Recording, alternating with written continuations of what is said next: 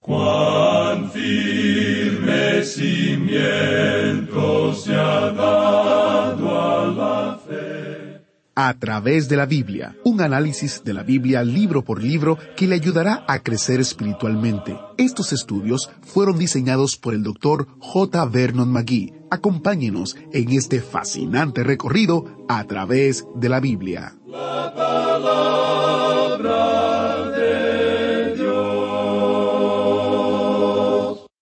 Bienvenidos a través de la Biblia, el programa donde conocemos a Dios en su palabra. Soy su anfitrión, Heiel Ortiz, y junto a el equipo internacional de A través de la Biblia les doy la más cordial y calurosa bienvenida. Si usted es un nuevo oyente, bienvenido a bordo. Estoy emocionado de dar la bienvenida a la familia de A través de la Biblia, que abarca más de 160 países y más de 200 idiomas y dialectos en todo el mundo. Como nuevo oyente, debe saber que nuestro estudio tiene un recorrido de cinco años donde estudiamos la Biblia completa, desde Génesis hasta Apocalipsis, alternando entre el Antiguo y el Nuevo Testamento, donde aprendemos el argumento de las Escrituras que se entrelaza en cada página de la Biblia y aplica las verdades de Dios a nuestra vida cotidiana. En el día de hoy, el autobús bíblico nos lleva al final del capítulo 1 de Santiago e inmediatamente iniciamos el capítulo 2. Como ministerio, siempre buscamos nuevas maneras de cómo compartir el estudio de la palabra de Dios y quiero recordarles algunas maneras en las cuales se puede escuchar y compartir el estudio bíblico. Si usted visita a través de la biblia.org barra escuchar, podrá tener enlaces directos a las plataformas que utilizamos tales como Spotify, Apple Podcast, Google Podcast, YouTube, nuestra aplicación para dispositivos móviles, etc. Opciones que le permitirán a usted volver a escuchar el programa o algún episodio en particular que quiera repetir, y también usted podrá compartir con amigos y familiares para que ellos escuchen también. El sitio web es a través de la Biblia.org barra escuchar. A través de la Biblia.org barra escuchar. Y ya que está en nuestro sitio web, le invitamos a que visite a través de la biblia.org barra libritos. A través de la biblia.org barra libritos donde usted podrá encontrar una variedad de libritos sobre una gran variedad de temas, escritos por el Dr. Magui y con el deseo de ayudarle en su crecimiento espiritual y la comprensión de la palabra de Dios. A través de la Biblia.org barra libritos. A través de la Biblia.org barra libritos. Iniciemos nuestro tiempo de estudio en oración. Padre Celestial, te damos gracias porque podemos estudiar tu palabra hoy. Rogamos por aquellos que aún no han tomado la decisión por ti y se mantienen alejados. Te presentamos a aquellos que están pasando por dificultades y necesitan de tu consuelo y ayuda. Te pedimos que obres en medio nuestro mientras estudiamos tu palabra y que podamos verte más glorioso y hermoso. Ponemos nuestros corazones y nuestras mentes en disposición de recibir tu palabra bendita. En el nombre de Jesús oramos. Amén.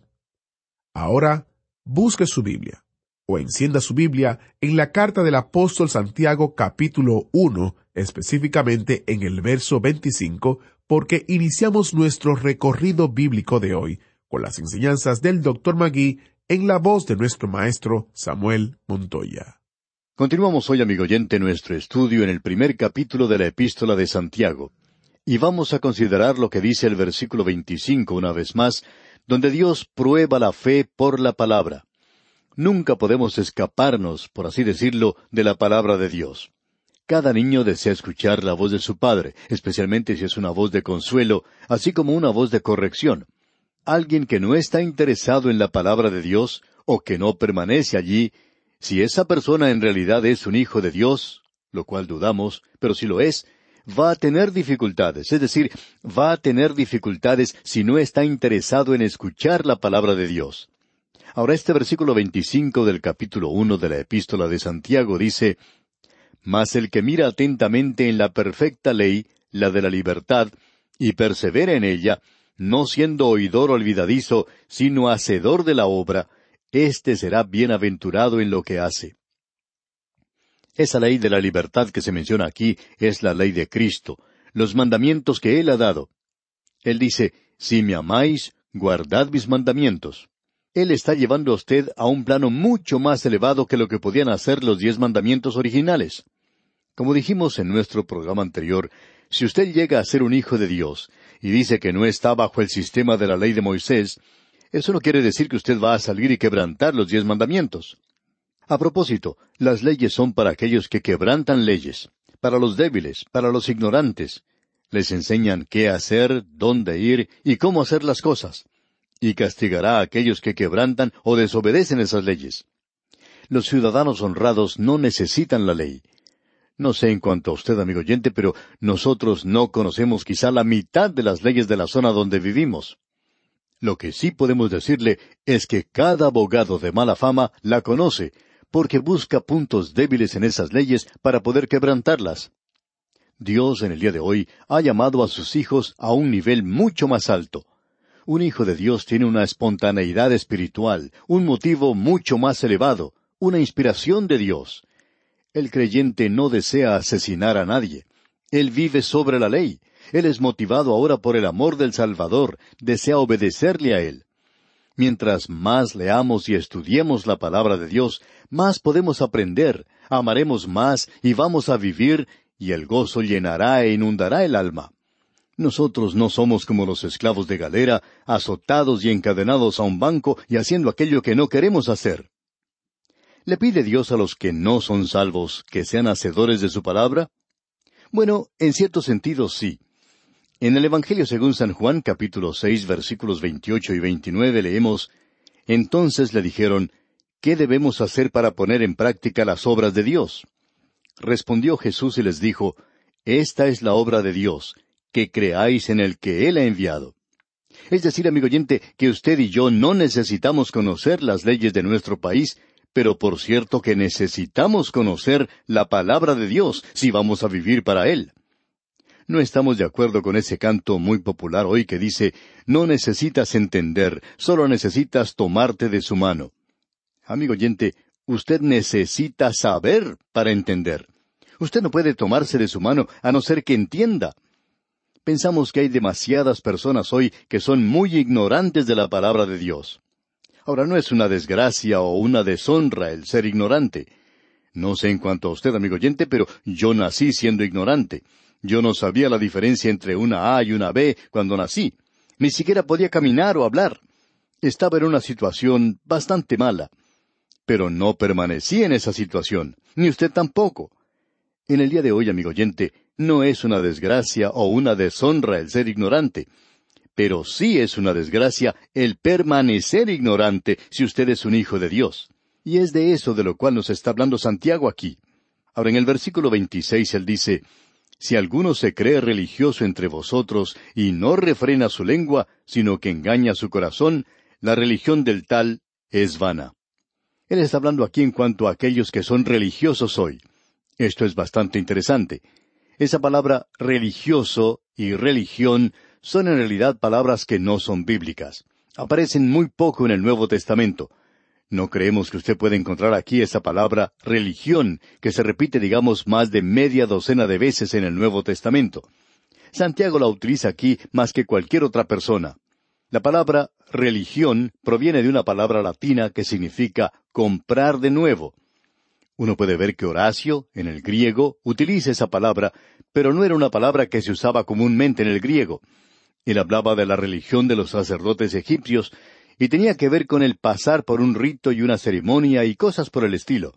Hay muchas religiones hoy que pueden demostrar que tienen seguidores fieles y muy celosos, pero no creemos que usted pueda llamar creyentes a ninguno de ellos solo porque se conforman a ciertas formas exteriores de rito, porque el cristianismo, como hemos dicho en muchas ocasiones, no es una religión, es una persona, y esa persona es Jesucristo, el Hijo de Dios. Y usted o lo tiene a Él o no lo tiene. Esto es algo muy obvio, por cierto. Si alguno se cree religioso entre vosotros y no refrena su lengua, sino que engaña su corazón, la religión del tal es vana. ¿Qué podemos decir ahora en cuanto al creyente? Santiago va a decir mucho en cuanto a él. Más adelante va a decir mucho en cuanto al Hijo de Dios y en cuanto a este asunto de la lengua. Vamos a decir aquí sencillamente que cuando lleguemos al capítulo tres hablaremos de la lengua, la lengua que necesita ser controlada. Alguien ha dicho, usted no puede creer la mitad de lo que uno escucha hoy, que pueda repetirse. Y ese es el problema que existe en muchas iglesias hoy. Tenemos demasiadas personas con lenguas sueltas. Ahora, en el versículo 27, Santiago habla de la religión pura. Si usted en realidad quiere una religión y aquello que es sin mácula, creemos que la podemos reconocer aquí mismo. Leamos el versículo 27. La religión pura y sin mácula delante de Dios el Padre es esta, visitar a los huérfanos y a las viudas en sus tribulaciones y guardarse sin mancha del mundo. Esta es una declaración tremenda, amigo oyente. En este versículo tenemos que lo puro está del lado positivo, mientras que sin mácula está del lado negativo. Usted necesita tener ambas cosas si tiene la verdadera clase de religión. Y por cierto que el cristianismo debería producir esto. Por el lado positivo, él dice que se debe visitar a los huérfanos y a las viudas en sus tribulaciones. Esto significa lo siguiente, que un hijo de Dios debe estar en contacto, en contacto personal con los dolores y las tristezas del mundo y con los problemas de la gente en el mundo. Aquí podemos observar que los políticos actúan con mucha inteligencia. Ellos tomaron esto de la Biblia, digamos de paso. Ellos salen a la calle y se reúnen con la gente y le dan la mano y hacen de esto un contacto personal. Nosotros, como creyentes, debemos actuar de esta manera. Debemos salir y hacer contactos personales con las demás gentes. Esto hace que la gente responda, y debemos ir a donde está la gente, y pensamos que existe un gran peligro en el hecho de que tenemos una religión de santuario y no tenemos una religión de las calles, y necesitamos eso. Esto significa que si usted o yo, nosotros, estamos en contacto con el mundo, debemos estar en contacto con el mundo con una ternura y amabilidad y debemos ayudar a los demás. Veamos ahora el lado negativo. Dice que esa persona se guarda sin mancha del mundo. El contacto con el mundo no quiere decir que uno deba mezclarse en las cosas del mundo. El Señor Jesucristo dijo, No ruego que los quites del mundo, sino que los guardes del mal. Por tanto, usted y yo, amigo oyente, debemos tener este contacto personal. Y permítanos darle aquí una ilustración. Ocurrió que un muchachito muy pequeño perdió a su madre. Su papá trató de criar al muchachito solo y por supuesto tenía que ir a trabajar, y hubo un matrimonio que tenía interés en este jovencito. Eran personas muy ricas y también parientes. Así es que se acercaron al padre y le dijeron, Mira, tú no eres capaz de dar a ese muchachito todo lo que necesita en la vida. Él era un hombre muy pobre. Estos parientes eran muy ricos. Ellos decían, nosotros sí podemos darle de todo. Así es que el padre fue a conversar con su hijo y habló muy seriamente con él en cuanto a ir a vivir con esta gente, con sus parientes. Él le dijo a su hijito, ellos te pueden dar una bicicleta, juguetes, regalos maravillosos en la Navidad y te llevarán a pasear muchas veces. Ellos pueden hacer muchas cosas por ti que yo no puedo hacer. Y el hijito contestó, Yo no quiero ir con ellos. El padre le preguntó entonces, ¿por qué? Y el niño respondió, Porque ellos no me pueden dar a ti. Y eso era lo que este muchachito quería. Y hay muchas personas hoy, amigo oyente, que desean tener un contacto personal. Y uno puede traerles un contacto cristiano, a gente que necesite esa dulzura y ese amor y consideración y amabilidad pero debemos recordar que debemos guardarnos sin mancha de este mundo, porque uno no puede mezclarse tanto en eso que puede llegar a ser algo muy peligroso. Bien, con esto llegamos ahora al capítulo dos de esta epístola de Santiago. Y a los primeros trece versículos de este capítulo vemos que Dios prueba la fe por la actitud y la acción en cuanto a la distinción de las personas. ¿Cómo trata usted a la gente que está en una posición diferente a la suya en la sociedad? ¿Cómo trata usted a una persona rica? ¿Cómo trata usted a un hombre pobre? ¿Cómo trata usted a la persona de la clase media? ¿Cómo trata usted a esa gente con la cual se encuentra hoy? Y Santiago va a hablar de esto en esta porción de las Escrituras ante nosotros. Esta sección que tenemos aquí es en realidad una guerra de Dios contra la pobreza. Lo interesante es que es una guerra de Dios contra las riquezas.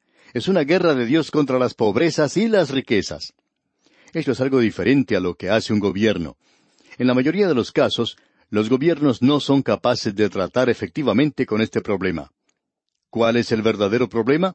Bueno, lo que él nos va a decir aquí, y Santiago tiene mucho que decir en cuanto a los ricos. Este hombre parecería ser un radical, pero no creemos que sea radical en el sentido moderno de la palabra. Amigo oyente, él, por cierto, que habla muy duro contra los ricos en el capítulo cinco de su epístola. Encontramos allí que habla directamente a los ricos. Y aquí él tiene algo que decir en cuanto a esto. Las riquezas y la pobreza pueden ser una maldición, y parte de la maldición del pecado sobre la raza en realidad es la pobreza y las riquezas. Usted recuerda que el escritor de los Proverbios dice, No me des pobreza ni riqueza. La gente más difícil de alcanzar en el presente son aquellos que se encuentran en pobreza, así como también aquellos que forman parte del grupo más rico. Parece casi imposible el poder alcanzar a cualquiera de estas dos clases hoy con la palabra de Dios. ¿Cuál es el problema? Bueno, el problema en realidad es una falta de balance en la riqueza del mundo. El gran problema no se encuentra en realidad entre los partidos políticos, tampoco se encuentra entre las razas. No pensamos que sea ese el problema de este mundo. El problema del mundo es la falta de balance de la riqueza que existe. Por ejemplo, tenemos una nación como la India que tiene millones y millones de personas. Se decía que para los años ochenta o el año dos mil habría un billón de personas en la India. Y aun con esa población tan tremenda, que tienen una quinta parte de la población del mundo, en ese lugar existe el hambre y la malnutrición. Se mueren de hambre miles de personas allí. Y uno puede observar el lujo y la abundancia que tienen los ricos. Dios habla de ese problema en esta epístola. Él está del lado de los pobres. Nos agrada mucho ver esto. Después de todo, cuando el Señor Jesucristo vino a este mundo, Él no nació en una familia rica. Él nació para morir en la cruz. Él nació en la pobreza. Él nació en un pesebre prestado. Él tuvo que pedir comida prestada a un muchachito para alimentar a la multitud. Él habló desde un bote prestado. Él nunca tuvo un lugar donde reclinar su cabeza. Él tuvo que pedir prestada una moneda para ilustrar una verdad. Y allí tenemos una razón doble por la cual él pidió prestada esa moneda. Él quería utilizar el dinero de otro hombre, pero no tenía dinero en sí mismo. Él pidió prestado un pequeño asno para entrar a Jerusalén. Él pidió prestado una habitación para celebrar la Pascua, y él murió sobre una cruz prestada en realidad. Esa cruz pertenecía a Barrabás, no le pertenecía a él. Le colocaron a él en una tumba que tampoco le pertenecía, sino que era de José de Arimatea. Amigo oyente, él va a hablar aquí en cuanto a la pobreza y a la riqueza. En cierta ocasión, un predicador se dirigió a una clase de estudiantes, en la mayoría pobres. Muchos de ellos tenían que pedir dinero prestado para ir a la universidad y además tenían que trabajar para pagar ese dinero y la escuela. Y ese hombre habló en la reunión y él estaba ganando mucho dinero por la tarea que realizaba. Y este hombre hablaba en esa ocasión sobre el tema de las bendiciones de la pobreza. Pero, amigo oyente, ese hombre no tenía un mensaje para los jóvenes. ¿Cómo podía él hablar en cuanto a la pobreza cuando estaba ganando tanto dinero, mucho más dinero que aquellos que le escuchaban? Así es que lo que él decía entraba por un oído y salía por el otro. No alcanzaba a esa gente. Parte de la maldición que el Señor Jesucristo tuvo que llevar en sí mismo fue la pobreza. Y las riquezas, amigo oyente, pueden ser también una maldición, y Él nos va a mostrar eso en esta epístola. El apóstol Pablo ya dijo, raíz de todos los males es el amor al dinero.